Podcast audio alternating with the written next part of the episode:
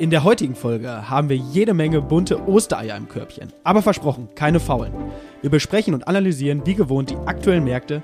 Außerdem haben wir die regionalen Arbeitsmarktdaten im Gepäck. Und im Fokus stehen bei uns diesmal die Unternehmen Mondelez und Alibaba. Märkte kompakt. Vermögen, regional, Vertrauen. Der VR Private Banking Podcast Ihrer VR Bank Westmünsterland. Es begrüßen Sie Marco Sotrup und René Aguilar.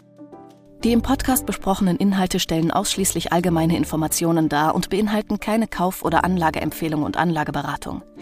Weder die Moderatoren noch die VR Bank Westmünsterland haften für etwaige Verluste, die aufgrund der Verwendung der Informationen verursacht oder damit in Zusammenhang stehen. Ja, und wie immer starten wir mit dem Rückblick auf die vergangene Woche. Wir hatten zwei bestimmte Themen. Natürlich einmal das Thema der Banken. Hier aber gute Nachrichten nach dem ganzen Stress um die Silicon Valley Bank, um das Drama um die Credit Suisse. Gab es hier keine weiteren Negativnachrichten. Im Gegenteil, ähm, der Markt hat hier eher Entspannung in ähm, Form von steigenden Kursen eingepreist. Und das andere Thema, was bestimmt hat, waren die Inflationszahlen hier aus Deutschland für den Monat März. Und die Rate für den März liegt bei 7,4 Prozent und ist damit weiter gesunken. Vor allem Energiepreise, also ja, wir merken es ja auch an den Tankstellen, ist im Jahresvergleich deutlich günstiger geworden. Nahrungsmittel hingegen fallen deutlich teurer aus und ja, dieser Bereich bleibt damit eben auf deutlich hohem Niveau. Außerdem sind Reisen deutlich teurer geworden und auch das Wohnen bleibt auf ja, markant hohem Niveau. Man merkt es eben an den Mietpreisen. Und diese Effekte sieht man dann auch in der Kerninflation. Vielleicht einmal noch kurz zur Erklärung. Die Kerninflation, dort fehlen oder werden bewusst rausgelassen. Einmal die Nahrungsmittel und äh, die Ölpreise, die eben sehr, sehr schwankungsintensiv sind. Und diese Kerninflationsrate ist im März sogar weiter gestiegen von 5,7 Prozent auf 5,9 Prozent. Also ja, diese hartnäckige Inflationsrate ist da nicht wirklich ent, äh, von Entspannung gesegnet, aber der Höhepunkt der Inflation scheint insgesamt überschritten. Die Wirtschaftsweisen erwarten in diesem Jahr einen Jahresdurchschnitt der Inflationsrate von 6,6 Prozent. Natürlich deutlich zu hoch, wenn man das Ziel der ähm, Zentralbanken sieht, welches bei 2, 2,5 Prozent definiert wird. Aber trotzdem, die Tendenz ist sinkend. Für 2024, aber bis dahin ist natürlich auch noch einiges an Zeit, wird die Rate von den Wirtschaftsweisen auf 3% im Durchschnitt eingeschätzt. Ja, Marco, und der, der sogenannte Basiseffekt, der dürfte jetzt ja auch bald eintreten, ähm, dürften ja ganz positive Nachrichten sein, ne? Genau, Basiseffekt, also der Vergleich der Inflationsrate wird ja immer zum Vorjahr gezogen, also jetzt März äh, dieses Jahr Inflationsdaten Vergleich zu, wie waren die Preise im März 2022 und genau was du sagst da, die Preise damals aufgrund des Kriegsausbruches extrem angezogen haben, vor allem im Energiebereich sehen wir eben, dass jetzt bei nicht weiter steigenden Preisen Preisen oder vielleicht sogar fallenden Preisen die Inflationsraten dann eben deutlich zurückkommen. Und das merkt sich auch in den Indizes oder macht sich in den Indizes bemerkbar. Es liegt eine wirklich gute Börsenwoche hinter uns. Der DAX legt um etwa 4,5 Prozent zu. In Amerika auch steigende Kurse. Der breite Leitindex S&P 500 liegt in der vergangenen Woche bei etwa 3,5 Prozent. Der technologielastige Nasdaq bei 3,4 Prozent. Gold ja, wenn Entspannung einsetzt, ja, leicht im, im Rückwärtsgang mit minus 0,5 Prozent und der Bitcoin kann wie in den Wochen davor auch weiter zulegen mit knapp 4 Prozent. Ja, Marco, da vielleicht ganz interessant. Das erste Quartal ist jetzt ja auch vorüber. Und da nochmal eine kurze ja, Einordnung, Einschätzung. Also der DAX hat ähm, ja, im ersten Quartal über 12 Prozent performt. Der SP 500 ja 7 Prozent. Der Nasdaq als Indiz hat ja die Krone auf mit knapp 17 Prozent ähm, Gold mit plus 7,9 Prozent und der Bitcoin im ersten Quartal festhalten mit sage und schreibe 72 Prozent. Also insgesamt kann man sagen, wirklich ein gelungener Jahresstart, ein gutes erstes Quartal. Ein ähm, Bereich, den wir in den letzten Wochen gar nicht so häufig mit drin hatten, weil auch da nicht viel Bewegung war, war der Bereich Öl.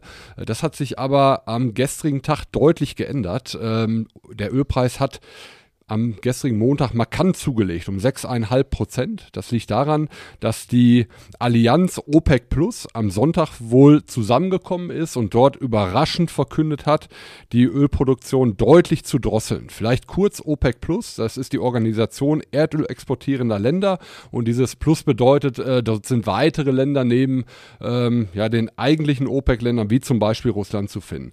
Ab Mai werden pro Tag rund eine Million Barrel weniger gefördert. Vielleicht kurz zur Einordnung, ein Barrel sind ungefähr 159 Liter.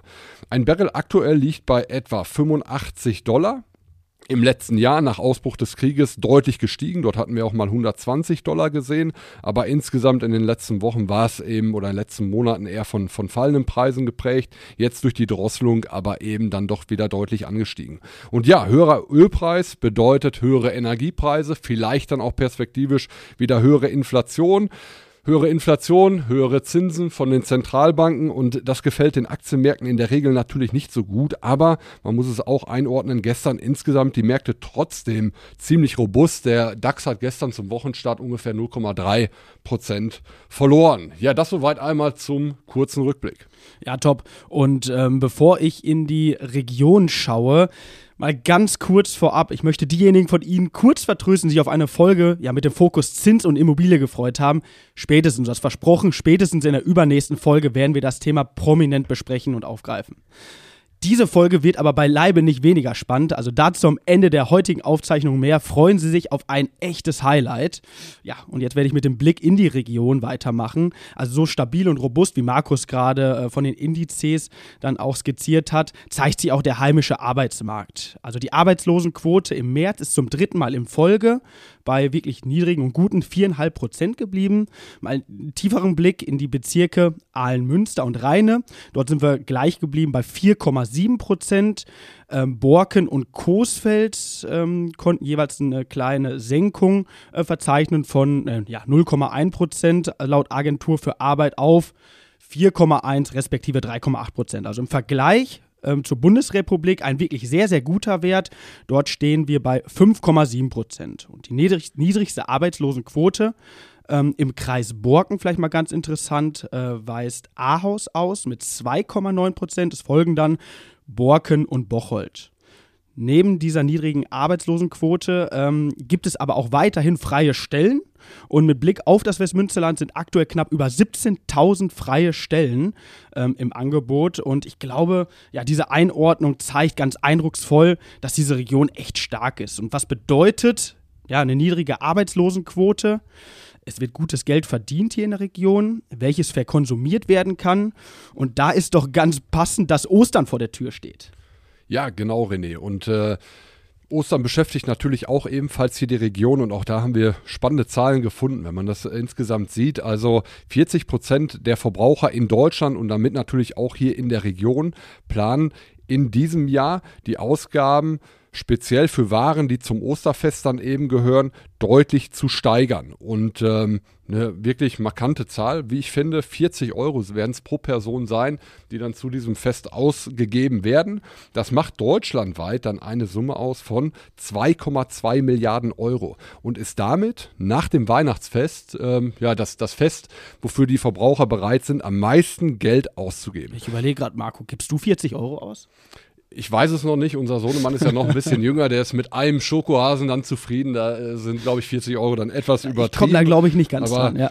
ja, ganz vorne, ich sagte gerade Schokohase, Lebensmittel, äh, vor allem Ostereier, Schokohasen ähm, stehen ganz vorne auf der Agenda, gefolgt von Blumen und Spielwaren. Wir wollen uns aber jetzt dem Thema der Schokolade bzw. dem Lebensmitteln insgesamt einmal widmen, weil einige dieser Schokohasen werden sicherlich auch von Milka hergestellt. Und ähm, den Milka-Schokolade werden Sie alle kennen. Aber gleich mal die Frage an der Stelle, wissen Sie eigentlich, zu welchem Konzern Milka gehört? Schauen Sie dazu gerne mal auf die Verpackung von Milka. Es ist der Konzern Mondelez, ein US-amerikanischer Lebensmittelkonzern, zu dem weitere, viele weitere Marken gehören, die Ihnen mit Sicherheit alle auch bekannt sind. Also neben Milka auch Oreo, Toblerone, Philadelphia, Dime, Miracle Whip und viele, viele mehr. Und ähm, es zeigt sich gerade in diesen Krisenzeiten, die wir auch im letzten Jahr erlebt haben, sind diese Konzerne nach dem Motto gegessen, getrunken wird immer in der Regel ein wirklich guter Stabilisator fürs Depot. Man sieht es dann auch an der Performance. Im letzten Jahr legt Mondelez gegen den Trend um etwa 4% zu.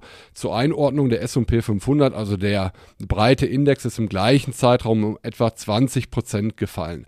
Das Wachstum insgesamt ist intakt grad, da gerade bei diesen bekannten Marken die Preise angehoben werden können, ohne dass die Verbraucher sofort irgendwo auf ein anderes Produkt umstellen. Sie werden es von sich selber kennen, wenn sie irgendwo ihre Lieblingsschokolade haben, den Lieblingsbrotaufstrich, der darf ruhig etwas teurer werden. Man greift dann trotzdem noch zu dem Produkt. Und ja, so ist das Wachstum intakt. Gerade auch in den Schwellenländern wächst der Konzern deutlich und äh, das macht sich eben dann auch in der jüngsten Performance bemerkbar.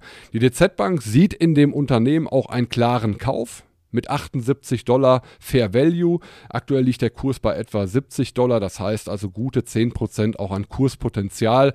Die Dividendenrendite liegt, wenn man jetzt kaufen würde, bei etwa 2%. Ja, Marco, wie kriege ich jetzt den Übergang hin von Schokolade und Ostereiern nach Fernost, genauer China?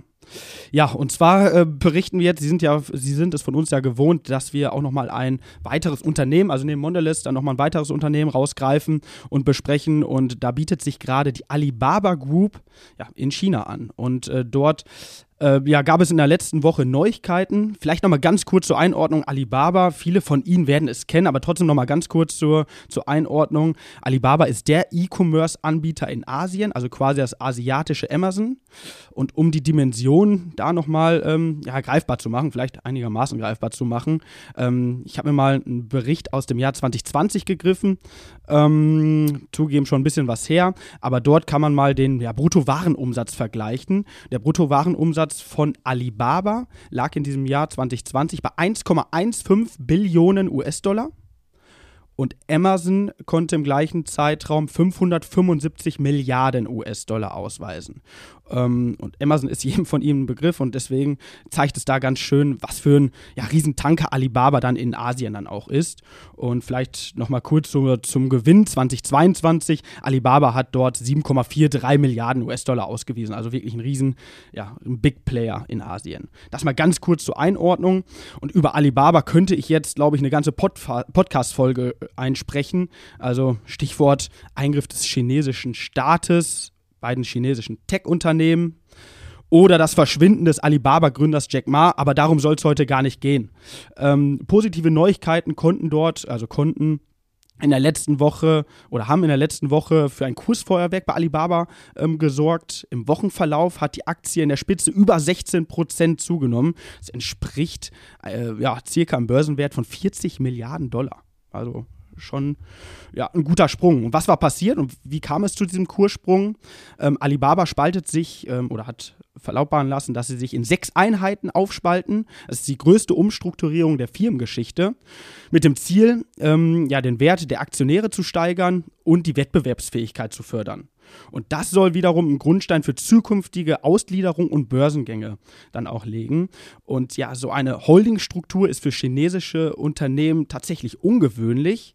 Und das hat der Markt dann als, als sehr, sehr starkes Signal ähm, dann aufgenommen, ähm, dass Alibaba sich ja, öffnet für, für Investoren, für öffentliche Märkte, um weiter Wachstum zu forcieren. Und vielleicht mal ganz interessant, der aktuelle CEO Daniel Zhang wird das Ressort ähm, Cloud Intelligence Group übernehmen. Auch schon wieder ein Wink für die Zukunft, die künstliche Intelligenz, das Cloud-Geschäft äh, mehr in den Fokus zu stellen. Und all das, ja, hat der Markt, wie gesagt, ähm, ja, gutiert und somit kam es zu diesem starken Anstieg in der letzten Woche. Das ein oder andere Research House sieht tatsächlich auch die Chance auf eine Verdopplung des Kurses welcher aktuell bei 90 Euro liegt. Aber das mal abwarten, ähm, muss, man, muss man wirklich beobachten. Das soll es aber auch schon zu Alibaba gewesen sein. Marco, wir werfen den Blick einmal voraus. Genau, und wir sind in der Ostervorwoche und da der eine oder andere wird von Ihnen auch bereits im Urlaub sein, ist es insgesamt so, dass es deutlich ruhiger wird. Die Termine sind dann eben auch deutlich weniger. Aber es liegt trotzdem ein Highlight in dieser Woche noch vor. Das wird am Freitag stattfinden. Da wird der US-Arbeitsmarktbericht verkündet werden. Und äh, da werden wir natürlich, oder dieses Thema werden wir dann auch am kommenden Dienstag gerne wieder aufgreifen. Genau, und stopp, jetzt nicht abschalten. Also wie am Anfang äh, von mir angekündigt, ähm, am Anfang der Folge. Diese Folge hat eine ja, Besonderheit hinten raus. Ähm, Christoph Bender ähm, hatte die Ehre, also liebe Grüße nach äh, in sonnige Frankreich, hatte die Ehre, mit dem Fondsmanager Vasili Pappas zu sprechen. Ähm, das ist ein, oder der Vasili Pappas, ein Fondsmanager der Union Investment und verwaltet für die Union Investment über 10 Milliarden Euro. Er managt Flaggschifffonds ähm, bei, bei der Union und ja, es ist ein echter Hochkaräter. Hören Sie mal rein. Bis gleich. Vielleicht mal ein ganz anderes Thema, das was natürlich unsere Zuhörer auch interessiert. Ich wechsle erstmal komplett den Bereich. Ähm, ChatGPT, künstliche Intelligenz, ein großes Thema, was gerade in aller Munde ist. Ähm, welches Potenzial steckt äh, tatsächlich hinter diesem Zauberwort?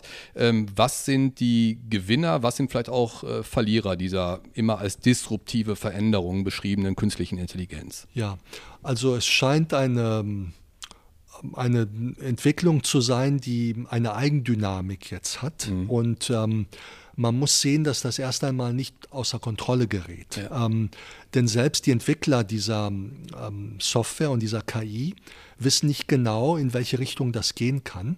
Und deswegen sollte man das ähm, sehr bedacht äh, machen. Und die großen Unternehmen unterstützen das auch, dass man vielleicht ein bisschen langsamer die Entwicklung vorantreibt um zu sehen, was sind die Implikationen. Äh, insgesamt sind disruptive Technologien, also ein Schlag, eine schlagartige Veränderung, immer gut fürs Wirtschaftswachstum. Ja. Wir fühlen uns in Europa immer ein bisschen äh, zurückgelassen durch die Entwicklungen im Informationstechnologiesektor, der so scheint es von den amerikanischen Großkonzernen, Technologiegroßkonzernen dominiert wird.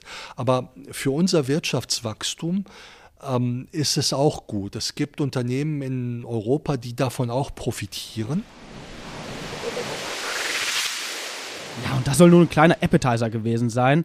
Also im Nachgang unserer heutigen Folge wird die erste Sonderfolge dieses Formates ähm, dann auch an den Start gehen. Also neben des Themas der künstlichen Intelligenz geht es um, unter anderem um den Vergleich der heutigen Marktphase mit der Finanzmarktkrise 2008. Zusätzlich wird erläutert, warum den europäischen Unternehmen eine wachsende Mittelschicht in Indien guttut. Und es wird ein hochspannender Blick auf den Wirtschaftsstandort Deutschland geworfen. Also hören Sie unbedingt rein. Es lohnt sich, ja, dieses Expertengespräch auf Augenhöhe dann auch wahrzunehmen. Wir durften vorab schon einmal reinhören, René. Äh, also es ja, ist wirklich super genial. spannend und insgesamt gilt natürlich, wenn es Ihnen gefallen hat, dann empfehlen Sie uns weiter, abonnieren Sie uns und geben Sie uns natürlich jederzeit auch gerne Feedback unter podcast@vrprivatebanking.de. Danke fürs Zuhören. Danke, ciao. Wichtige Angaben zu den im Podcast aufgeführten Wertentwicklungen können Sie unseren Shownotes entnehmen. Ihr Private Banking Team